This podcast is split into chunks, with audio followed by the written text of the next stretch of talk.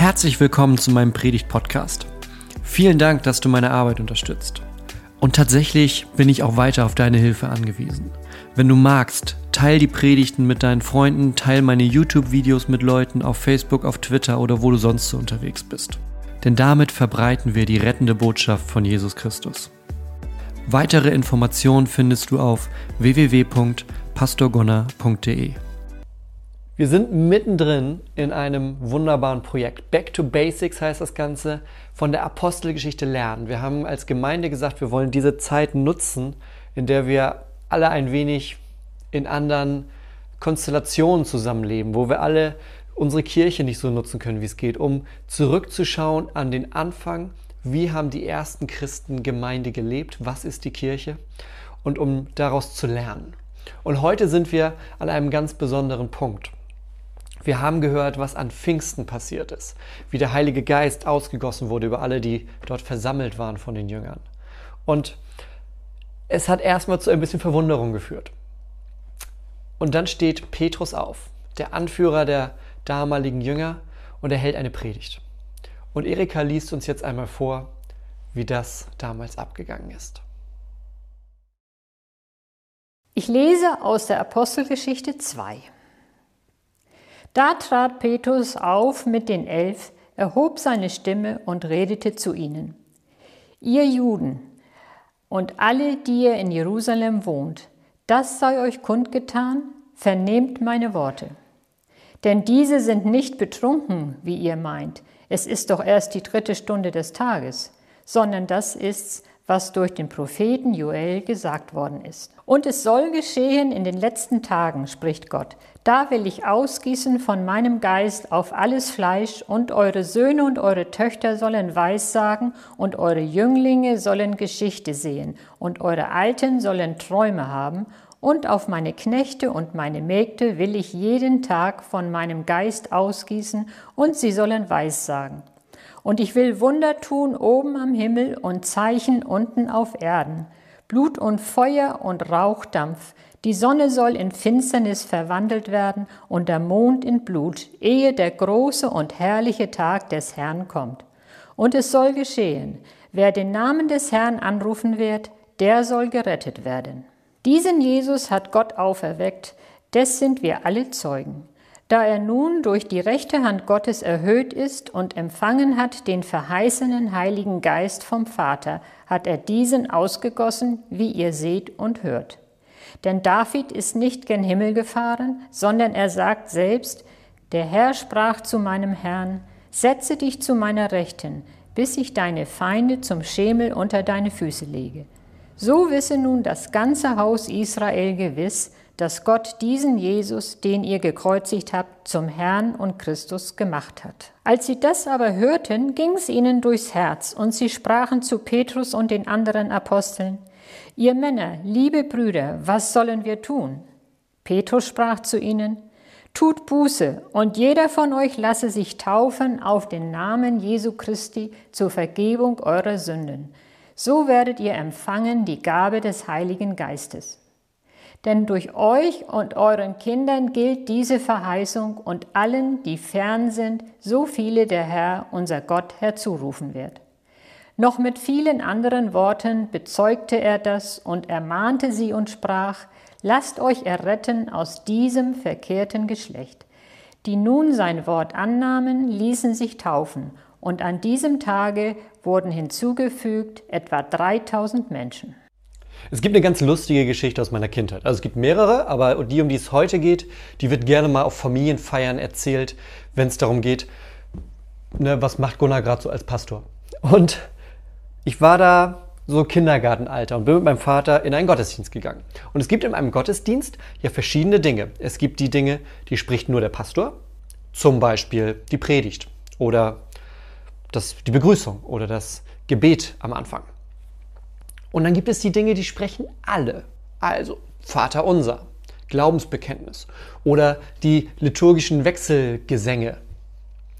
Und ich sitze da mit meinem Vater, ne, so Kindergartenalter, und bin schon irgendwie so ein bisschen aufgeregt, weil Kirche ist ja auch groß, ist neu, da ist irgendwie was los. Was, was ist hier los? So, ne? so, und ich sitze da und ich habe konsequent alle Sachen, die alle Leute sprechen, da habe ich nichts gesagt. Ne? Also Vater unser, mm -mm.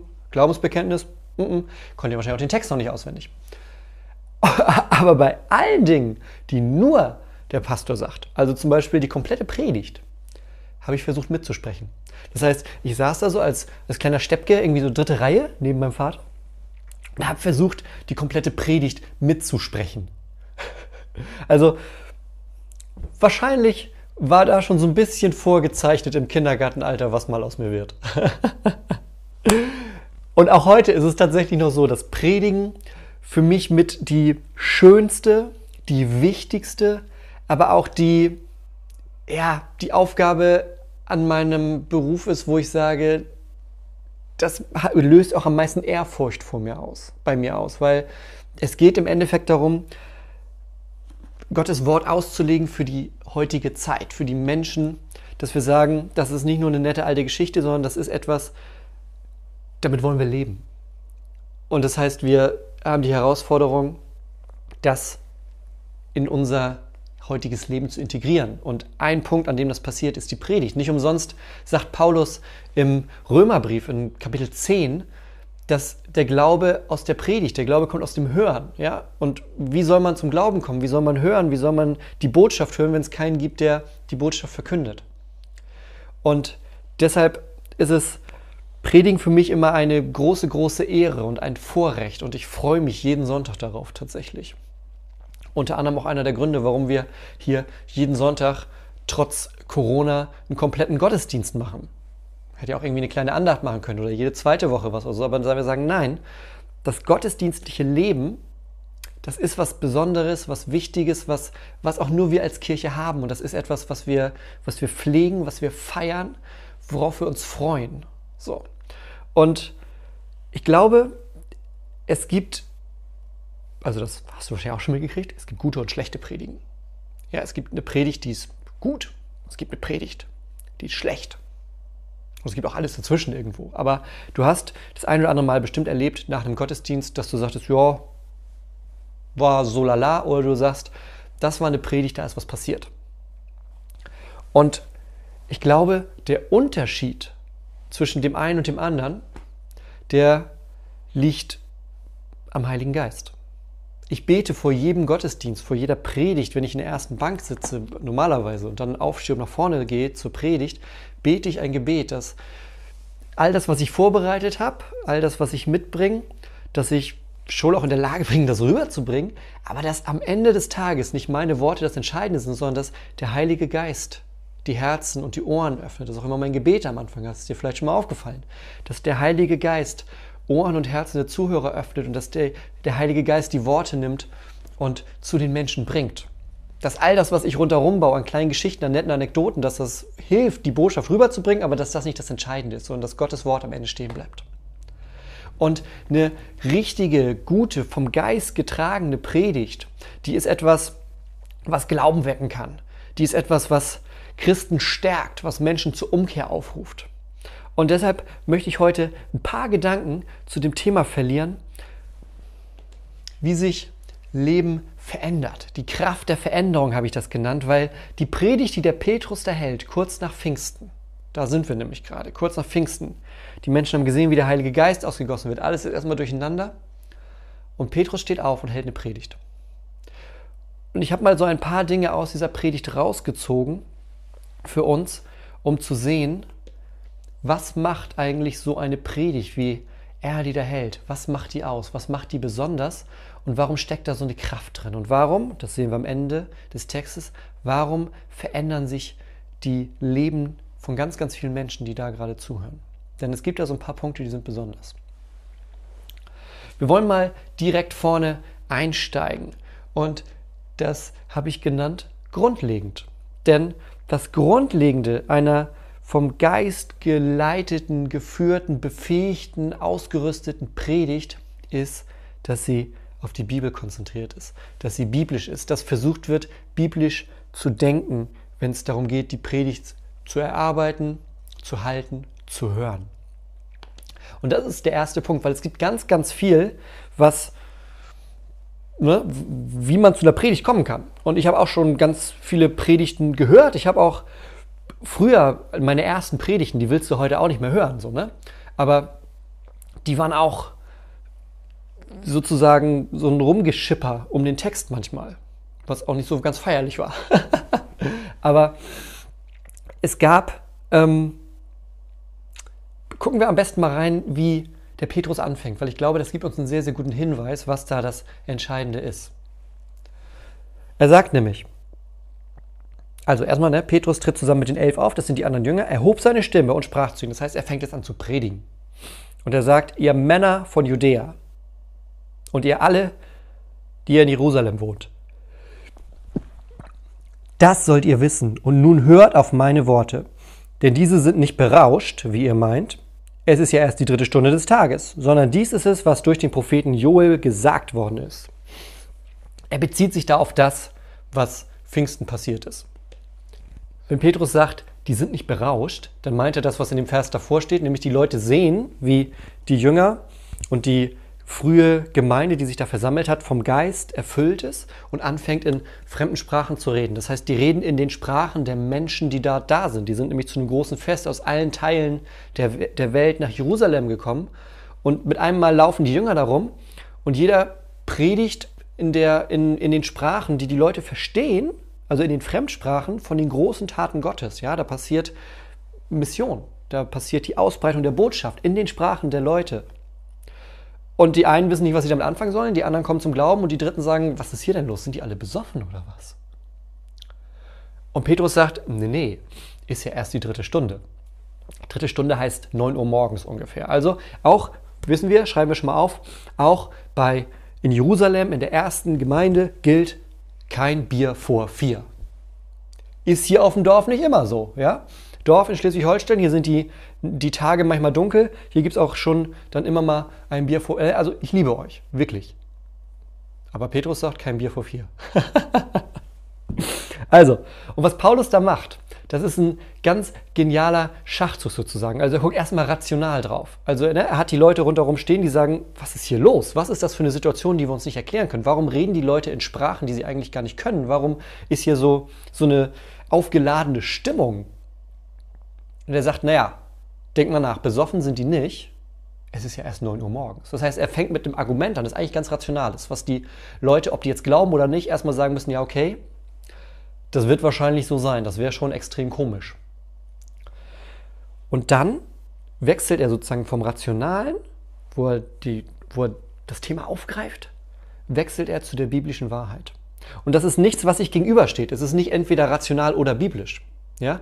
Dinge, die biblisch sind, die wir aus der Bibel nehmen, die sind nicht gegen den Verstand, sondern wir bewegen uns in einen Bereich, der über das Natürliche hinausgeht übernatürlich, sagt man logischerweise auch, ja. Das rationale, die rationale Antwort auf das, was die Leute sehen, sagt Paulus, er sagt Petrus, naja, besoffen sind die wahrscheinlich nicht, es ist erst 9 Uhr morgens. Das ist jetzt erstmal keine großartig befriedigende Antwort, das ist eine erste Erklärung. Und dann sagt er, okay, aber was da los ist, das kann ich euch erklären, hört mal zu. Und dann nimmt er nämlich ein Zitat vom Propheten Joel. Der Prophet Joel hat, das ist gegen Ende des Alten Testaments, hat er angekündigt, dass ein Tag kommen wird, an dem Gott seinen Geist ausgießt auf das ganze Volk, auf alle, die zu seinem Volk gehören. Und die werden anfangen, Visionen zu haben. Die werden anfangen, in Sprachen zu reden. Die werden anfangen, Träume zu haben. Die werden Weissagungen erleben. Und er sagt, genau das, was da angekündigt ist, das passiert hier gerade. Das heißt, eine biblische zentrierte, eine biblisch fundierte, eine grundlegend biblische Predigt erklärt das, was wir gerade erleben, erklärt das, was in unserem Leben los ist, mit den Kategorien, mit den Erfahrungen, mit den, ja, mit den Wahrheiten aus der Bibel. Und das ist der Weg sozusagen. Es geht nicht darum, dass ich etwas nehme und das in die Bibel reinpresse, um das da dann irgendwie, ne? also ich nehme nicht einen Text und drücke dann da was rein, was ich erzählen will, damit es zu einer Situation passt, sondern ich nehme die Bibel und ziehe da raus, um mein Leben, um die Situation, um die Welt, um das, was gerade los ist, zu deuten, zu erklären. Das, was Petrus macht, ist, er sieht das und nimmt die Bibel, um es zu erklären. Und das ist immer der Weg einer, also der erste Schritt sozusagen einer guten Predigt, dass ich nicht in den Text Dinge reinbringe, dass ich nicht versuche, etwas reinzupressen, was nicht da ist, sondern dass ich was von dem Schatz der Bibel rausziehe, um Licht in das zu bringen, was ich hier noch nicht verstehe, was hier noch im Dunkeln liegt. Und ich musste da beim Vorbereiten an so eine Debatte denken, die ich mal in einem Café tatsächlich mitbekomme. Also ich saß in einem Café und da saßen ähm, zwei am Nebentisch, die haben sich unterhalten. Also ich kam dann so dazu, saß an so einem Einzeltisch ein weiter und die saßen so, ja, weiß ich nicht, anderthalb Meter entfernt. Geht heute auch schon nicht mehr mit Corona, aber die saßen so anderthalb Meter entfernt, haben sich unterhalten, ganz angeregt. Und ich war eigentlich am Lesen, aber mit einmal fiel so das Stichwort Bibel und ich so, Mo? Das ist doch mein Begriff. Und habe ich so, ne, also Buch natürlich, ich, ich meine, ihr kennt das, ne, wie man das so macht, so wie im Buch trotzdem so, aber hier war aus, ne, ich hatte hier das Ohr offen. So und dann schön so rüber gehört. Worum geht's da, dachte ich mir. Und es kam raus, das waren zwei Pastoren, die da am Tisch saßen, die diskutiert haben. Zuf also ich sag mal, wenn drei Pastoren in einem, so fangen eigentlich Witze an, drei Pastoren in einem Café. Aber das ist kein Witz. So, die saßen da, haben sich unterhalten. Haben so ein bisschen gelauscht. Und die haben über was diskutiert. Die haben darüber diskutiert, also ist jetzt, ist eigentlich nebensächlich, worüber die diskutiert haben, aber auf jeden Fall, der eine hat erzählt und erzählt und erzählt und dann fing der andere an und sagte, ja, aber die Bibel sagt doch, das war so der Satz, aber die Bibel sagt doch. Und da ging der andere gleich so, ne, ging gleich so richtig körperlich so zurück und sagte, hm, äh, nee, mit der Bibel, also das per se glaube ich das erstmal nicht. Und ich so, hä? Ich habe nichts gesagt, ne? aber ich so, was ist hier los? Was hier, was hier los, Junge? Das ist eine Position, die ist nicht, also die ist zum Glück noch einigermaßen selten, aber nicht so selten, wie man meinen sollte. Aber ich dachte, also was, was ist denn die Grundlage von dem? Also erzählst du sonntags irgendwie, was gerade so dein Gefühl ist oder erzählst du sonntags, was du gerade in der Zeitung gelesen hast? Also was ist denn die Grundlage und was ist denn das, womit du versuchst zu argumentieren, womit du Wahrheit findest? Und ich möchte das jetzt auch nicht in sozusagen das andere Extrem um, umdrücken sozusagen. Es geht auch nicht darum, einfach nur die Bibel zu nehmen und möglichst feste auf die Leute draufzuhauen, weil man sagt, naja, ist es ja so und ich haue jetzt möglichst lange mit der Bibel, schlage ich auf dich ein, bis du endlich verstehst, was los ist. Auch das ist nicht das, was Petrus hier macht, sondern Petrus sagt, wir haben eine Situation und ich bringe etwas aus dem Fundus der Tradition, aus dem Schatz der Bibel, aus dem, was Gott uns gegeben hat und lass das ein Licht werfen auf die Situation, in der du gerade bist. Also er haut den Leuten auch nicht einfach irgendwie Wahrheit um die Ohren, sondern er nimmt das und führt die damit, wie so ein Wegweiser, führt er die dahin, wo das Licht scheint. Und das ist erstmal das Grundlegende. Ja? Und das Grundlegende an einer Botschaft, die Glauben weckt, die Menschen zur Umkehr ruft, die Christen stärkt, ist, dass eine Predigt, dass diese Botschaft nicht irgendwie ein netter Talk ist oder eine Lebenshilfe, sondern dass es darum geht, dass Bibeltexte durch den Geist aufgeschlossen werden und dass wir merken, das ist nicht irgendwie ein paar nette Worte von vor 2000 Jahren, sondern es ist etwas Lebendiges. Das ist ein lebendiges Buch, ein atmendes Buch, das heute Liebe, Gnade für dich verkündet. Das ist der, der erste Punkt. Und wir springen gleich mal zum zweiten.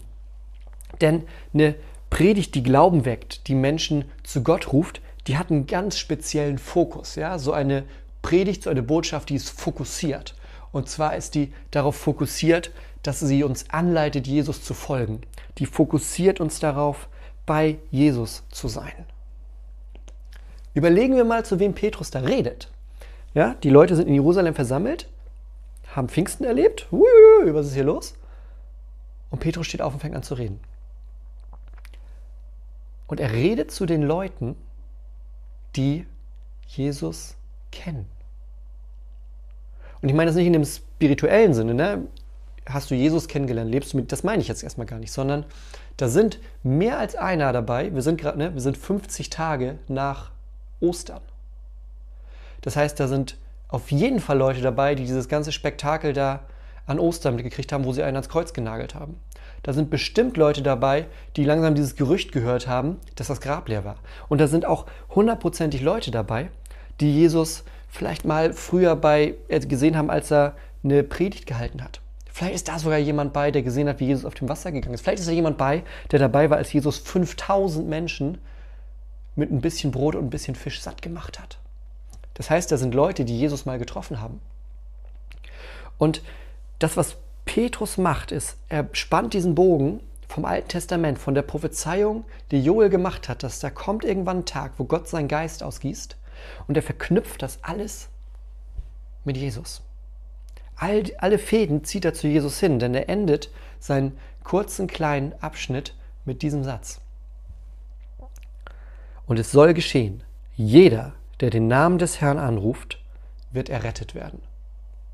Das ist so die Baseline, das ist die Quintessenz dessen, was Petrus den Leuten mitgibt. Er sagt, es beginnt gerade oder wir sind gerade mitten in dem, was Joel angekündigt hat. Wir sind gerade mitten da drin, dass Gott seinen Geist ausgießt. Und es geht nun darum, rufst du den Namen des Herrn an oder nicht? Das heißt, eine gute, glaubenweckende Predigt hat einen Fokus auf Jesus. Das ist so, kennst du vielleicht aus so Verschwörungsfilmen oder von dem, von dem Bekannten von dir, der im Keller so die Endzeit berechnet. Der hat wahrscheinlich so ein großes Whiteboard und hat da ganz viele Zeitungsartikel und Dinge und Dinge und spannt so rote Fäden. Und es kann tierisches Durcheinander werden. Das Schöne ist, wenn Petrus das hier macht, wenn wir das biblisch machen, dann ist es kein Durcheinander, weil alle roten Fäden, die laufen in der Mitte zusammen. Und was ist in der Mitte? Der Auferstandene. Der auferstandene Christus ist in der Mitte. Da verbinden sich die Fäden. Du hast die Dinge aus dem Alten Testament kommen, die Ankündigungen, die zu ihm hingehen. Der verheißene Messias, dass eine Jungfrau ein Kind gebären wird, dass da einer kommt, der Friedefürst genannt wird, dass da einer kommt, der das Volk befreit, dass da einer kommt, der unsere Schuld tragen wird. Durch seine Wunden werden wir geheilt werden. Dann hast du in der Mitte die Evangelien, wo sich, die, wo sich das alles verdichtet, wo wir Jesus erleben, wo er zu den Leuten spricht, wo er kommt, wo er Wunder tut, wo er Sünden vergibt, wo er Gott verkündet. Dann stirbt und aufersteht. Und hast du in den Briefen, hast du danach die Dinge, wie es weitergeht, wie es sich ausbreitet, wie die Botschaft, die dort zentral stattfindet, in die Welt hinausgetragen wird, wo wir uns ja auch in der Apostelgeschichte genau gerade dort am Anfang befinden, wie die Botschaft langsam von diesem Fixpunkt sich ausbreitet. Aber all das hat den Fokus auf einer Person. Der Fokus ist bei Jesus. Das heißt, was Petrus hier zeigt, ist, wenn du Jesus als Fokus hast und wenn es bei den Dingen darum geht, zur Nachfolge anzuregen, zur Nachfolge aufzurufen, dann ist die Bibel nicht ein Buch, aus dem wir irgendwie ein paar nette Prinzipien rausziehen, nach denen wir leben sollen, sondern ist die Bibel ein Buch über eine Person, für die wir leben. Das ist der große Unterschied. Es sind nicht ein paar nette Sätze, nach denen man leben kann, sondern es ist etwas Lebensveränderndes, weil es um eine Person geht, für die wir leben, weil er für uns gelebt hat, gestorben ist und auferstanden ist. Und das habe ich auch durch mein Studium gelernt. Man kann ganz viele tolle Modelle haben, um irgendwie eine Predigt zu machen. Man kann sich da überlegen, wie mache ich das? Und ich habe auch so irgendwie mein Gerüst, mit dem ich arbeite. Aber ob es sozusagen, ob die Menschen davon angesprochen, ob die zur Nachfolge aufgerufen werden, ob die aufgerufen sind, neues Leben zu erleben, ja? Jesus sagt, ich will leben, du sollst leben. Ob das wirklich stattfindet im Leben von Menschen, das liegt nicht an mir, sondern es liegt an Jesus. Das liegt daran, ob ich wirklich versucht habe, die Punkte, die Fäden zusammenzuziehen zu diesem Jesus hin. Es muss zu ihm hingehen, es hat da den Fokus und es muss dann wieder von ihm weg in die Zukunft gehen. Das ist das Entscheidende. Das ist das, was sich durchzieht. Eine fokussierte Predigt ist fokussiert auf Jesus. Das ist das Zweite, was Petrus macht, wenn er den Menschen zeigt, okay, der Jesus, den ihr schon mal getroffen habt. Die Frage ist, rufst du seinen Namen an oder nicht? Und Namen anrufen bedeutet nichts anderes als, vertraust du auf ihn? Vertraust du darauf, dass das, was er über sich gesagt hat, das, was Gott in der Auferstehung über ihn gesagt hat, das, was Pfingsten nochmal bestätigt wurde, dadurch, dass jetzt dieser Punkt erreicht ist, wo der Heilige Geist ausgegossen wird auf die Kirche, auf das Volk Gottes. Ist das der Moment, wo du sagst, okay, hier ist jetzt gerade so viel, so viel um mich herum passiert, ich rufe den Namen Jesus an. So ein bisschen alte Sprache. Hier ist jetzt so viel um mich herum passiert. Mein Leben erfährt gerade so eine Veränderung. Ich vertraue Jesus. Ich vertraue darauf, dass was er gesagt hat, dass das ausschlaggebend ist. Ich vertraue darauf, dass bei ihm das Leben ist. Ich vertraue darauf, dass er der Weg zu Gott ist. Ich vertraue darauf, dass er das Licht in meiner Dunkelheit ist. Das meint Petrus, wenn er sagt, jeder, der den Namen des Herrn ruft, soll gerettet werden. Und gerettet werden meint genau das. Gerettet vor Sünde, Schuld, Tod, Scham und Verdammnis. Das ist dieser Moment, den, den Petrus zusteuert. Das ist der Moment, von dem er sagt, da geht es hin. Und das ist der zweite Punkt. Ja, es ist biblisch aufgebaut. Es ist fokussiert auf Jesus, weil unser Glaube darauf fokussiert ist, weil es bei uns nicht um ein Buch dreht, weil es nicht um einen Ort dreht, weil es sich nicht um eine Idee dreht oder eine Philosophie, sondern um eine Person. Wir können kein Grab besuchen, wo einer drin liegt, der unsere Religion gegründet hat, sondern wir beten zu dem, der unseren Glauben hält und trägt und stärkt. Das ist das Entscheidende. Deshalb heißt das ganze Ding Christentum, weil es um Christus geht. Ja? Kein Christentum ohne Jesus. Und das ist deshalb der zweite Punkt, ein starker Fokus auf den Retter, Erlöser, auf Jesus Christus selbst. Und dann geht es zu einem dritten, und das ist wieder so dieser, dieser Weg, den Petrus dann weitergeht mit den Menschen. Wenn er nämlich feststellt, es ist verändernd. Es ist verändernd, wenn so gepredigt wird. Und Veränderung ist grundlegend für den christlichen Glauben. Und ich meine damit nicht irgendwie Veränderung zu Reichtum, zu Gesundheit oder zu irgendwas, sondern es ist der Punkt, der Moment, wo es vom alten Leben zum neuen Leben geht. Vom alten Menschen, vom alten Adam, der mit Christus am Kreuz stirbt, zu dem neuen, auferstandenen Leben, das wir in Jesus haben. Das ist der Weg, um den es geht. Und die Menschen, die da rumstehen, die sagen einen Satz. Und zwar sagen die, als sie aber das hörten, da drang es ihnen durchs Herz. Und sie sprachen zu Petrus und den übrigen Aposteln, was sollen wir tun, ihr Männer und Brüder? Was sollen wir tun? Das heißt, eine Predigt, die Veränderung zum Ziel hat, die konfrontiert auch. Kurz davor hat Petrus nochmal, das haben wir in der Lesung auch gehört, hat Petrus die ja, die Leidensgeschichte zusammengefasst. Er hat das erzählt, was in den letzten Tagen passiert ist. Er hat erzählt, dieser Jesus, den Gott geschickt hat, den Gott gesandt hat, der Gott selbst ist, der ist hier gerade vor 50 Tagen an Kreuz genagelt worden und das ist unsere Schuld. Und das gilt für die damalige Zeit, das gilt genauso für dich und mich. Jesus ist auch für dich und mich gestorben und für dich und mich sterben heißt auch wegen dir und mir sterben. Jesus ist diesen Weg freiwillig gegangen, aber er musste ihn auch gehen, weil es keinen anderen Weg gab. Ja, es war die Möglichkeit, die Sünde und die Schuld aus der Welt zu schaffen für uns. Und er ist diesen Weg gegangen, um das Gericht Gottes auf sich zu nehmen, das wir nicht tragen können. Er ist den gegangen, um dich und mich zu befreien.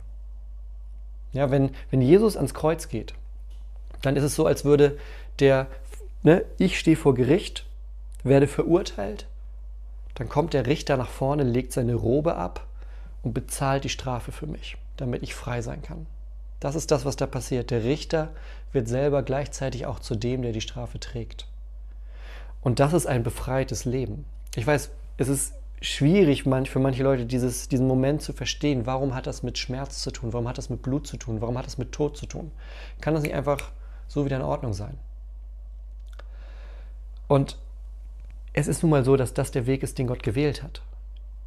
Und wenn wir vorhin gesagt haben, ne, den Namen des Herrn rufen, darauf vertrauen, was Jesus tut, dann ist es auch die Frage, vertraust du ihm auch auf diesem Weg? Vertraust du ihm, dass das der Weg war, der notwendig war für dich und mich? Denn das ist das, was da mit drin steckt. Vertraust du Jesus? Glaubst du ihm, dass das, was er getan hat, selbst wenn das sein Tod, wenn das Schmerz bedeutet, dass das der Weg war, der gegangen werden musste, weil die Sünde der Welt so groß ist? Und ich glaube, es ist nicht zu viel gesagt, wenn da festgestellt wird, das geht den Menschen, die das hören, durchs Herz. Ja, das ist der Ort für die Emotion. Das ist der Ort, der sprichwörtlich das Herz, Herz zerbricht, wenn etwas Schreckliches passiert. Wie ein Stich durchs Herz. Und das passiert. Und eine Predigt sorgt dafür. Eine Predigt, die vom Geist getrieben ist. Eine Predigt, die Menschen zu Gott ruft, die die Gläubige stärkt, die geht ins Herz. Die findet nicht nur im Kopf statt sondern die geht mit ins Herz hinein. Und das passiert hier. Es gibt, auch seit ich Pastor bin, gibt es immer mal wieder Momente, wo genau das passiert, wo Menschen nach einer Predigt kommen und dann auch mit einem Mal vor der Tür hier zum Beispiel stehen und sagen, wir waren im Gottesdienst, wir müssen mal reden. Und dann denke ich, okay, was kommt jetzt? Und dann erzählen die, wie die zum Beispiel bin heute Morgen aufgewacht und mit einmal wusste ich, was es bedeutet, wenn Jesus am Kreuz, also was der da tut. Im Kopf, ja, da war das irgendwie da.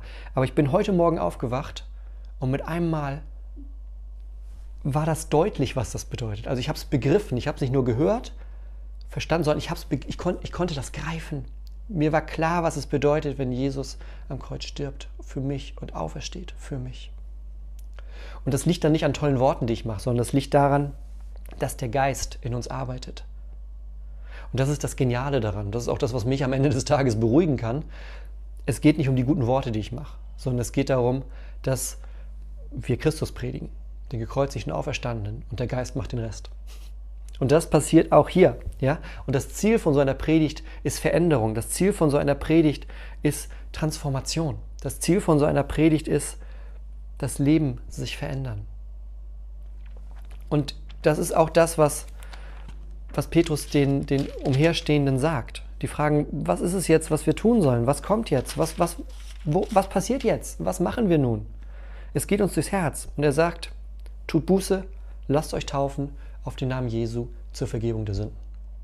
Kehrt um zu Gott. Ja, wenn, wenn ihr feststellt, sagt er zu den Leuten, wenn ihr feststellt, dass ihr auf einem Weg seid, der ins Verderben führt, der nicht gut ist, dann ist das schon der Moment, wo Gott euch ruft. Dann ist das schon der Moment, wo Gott nach dir greift. Ruf den Namen des Herrn an. Bete zu Gott. Kehre um zu Gott, sagt er. Denn das ist das, worum es geht in dieser Zeit. Das ist das, worum es geht in dieser Stunde.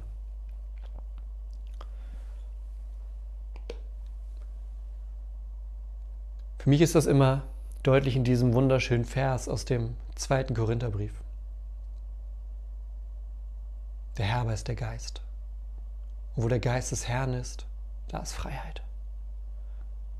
Das ist das, was nach dem Kreuz, nach der Auferstehung kommt. Nach diesem Weg durchs finstere Tal, nach dem ja, tiefsten Grund des Todes, da wartet die Freiheit auf uns Christen. Da wartet die Freiheit, die sagt, in Christus bist du befreit. Und das ist das, wo sich durch ein Wort, durch die Predigt Leben verändern können. Das ist das, wo Menschen erfahren durch die Botschaft, die sie hören. Denn ne, eine Predigt sind nicht nette Worte, sondern eine Predigt ist eine Botschaft, die verkündet wird. Und die Botschaft, die verkündet wird, ist, Jesus ist für dich gestorben, für dich auferstanden. Und das hat Auswirkungen auf dein Leben. Und ich habe das am Ende mal in so einem kleinen Satz zusammengefasst. Es geht darum, dass wir hören und handeln. Wir hören die Botschaft und es hat eine Konsequenz. Aktion und Reaktion kann man auch sagen. Ja? Die Botschaft des Evangeliums lässt uns nicht unberührt. Sie konfrontiert jeden. Und wo der Geist Menschen befreit hat, da können sie zu Botschaftern werden. Grundlegend, fokussiert, verändert. Das ist das Entscheidende. Das ist das, was Petrus hier mit seiner Predigt erreichen möchte, dass die Menschen, er konfrontiert die Menschen damit. Ja? Und eine gute Predigt konfrontiert auch. Wenn du, ich wurde mal gefragt, ne, was sagt man denn, wenn man aus der Kirche rausgeht? Schöne Predigt, wird viel gesagt, ist auch bestimmt ernst gemeint dann. Aber schöne Predigt ist immer das, worüber ich mich am wenigsten freue.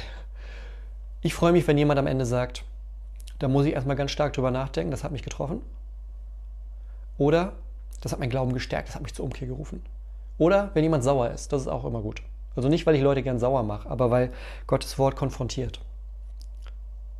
Wenn es nur so dahin plätschert, wenn alle sagen, ach, das war nett, wir gehen nach Hause, dann ist manchmal was nicht getroffen. Und das passiert mir auch nicht selten. Aber es geht darum, dass wir, wenn wir dadurch durch den Geist befreit, verändert sind, dass auch wir zu Botschaftern werden. Und nochmal, das bedeutet nicht, dass du jetzt in die Bibel nimmst und die ständig irgendwelchen Leuten links und rechts um den Kopf haust. Sondern es geht darum, dass du, so wie Petrus, Menschen hilfst, mit den Worten der Bibel zu deuten, was in ihrem Leben los ist und sie mit auf diesen Weg nimmst zu Gott hin. Ja?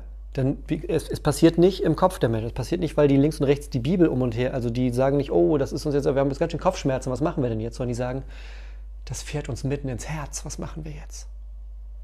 Das ist das Entscheidende. Und dafür möchte ich jetzt gerne mit dir beten. Gott, wir danken dir für Petrus, der an diesem Morgen nach Pfingsten so gepredigt hat, der diese Worte gefunden hat, der die Menschen auch konfrontiert hat und der keine Angst hatte, das zu tun. Und wir bitten dich, dass auch du uns dazu mutiger machst, dass du uns mutig machst, biblisch zu denken, auf Jesus fokussiert zu sein zur Nachfolge und dass du uns immer wieder durch deinen Geist die Freiheit schenkst, befreit zu leben. Gott sei du in unserer Mitte, sei du bei uns, wohn du in unseren Herzen durch deinen Geist und stärke uns für diesen Dienst. Stärke uns für den Dienst, deine Botschaft in die Welt zu tragen. Denn das hat Pfingsten seinen Anfang genommen und geht bis heute durch. Und wir danken dir, dass wir hier so ein kleines Muster haben, nach dem wir das tun können, Gott. Und in all dem, weil das so ein super sensibles Thema ist, wo Menschen auch ganz unterschiedliche Erfahrungen schon gemacht haben, in all dem, lass uns das mit Sanftmut tun, mit Geduld, mit Liebe, mit Gnade und mit Wahrheit. Nicht mit starken Worten und Lautstärke, sondern nutzt du uns als Werkzeuge deines Weges nutzt du uns mit Liebe und Sanftheit zu den Menschen zu kommen. Das bitten wir dich im Namen Jesu. Amen.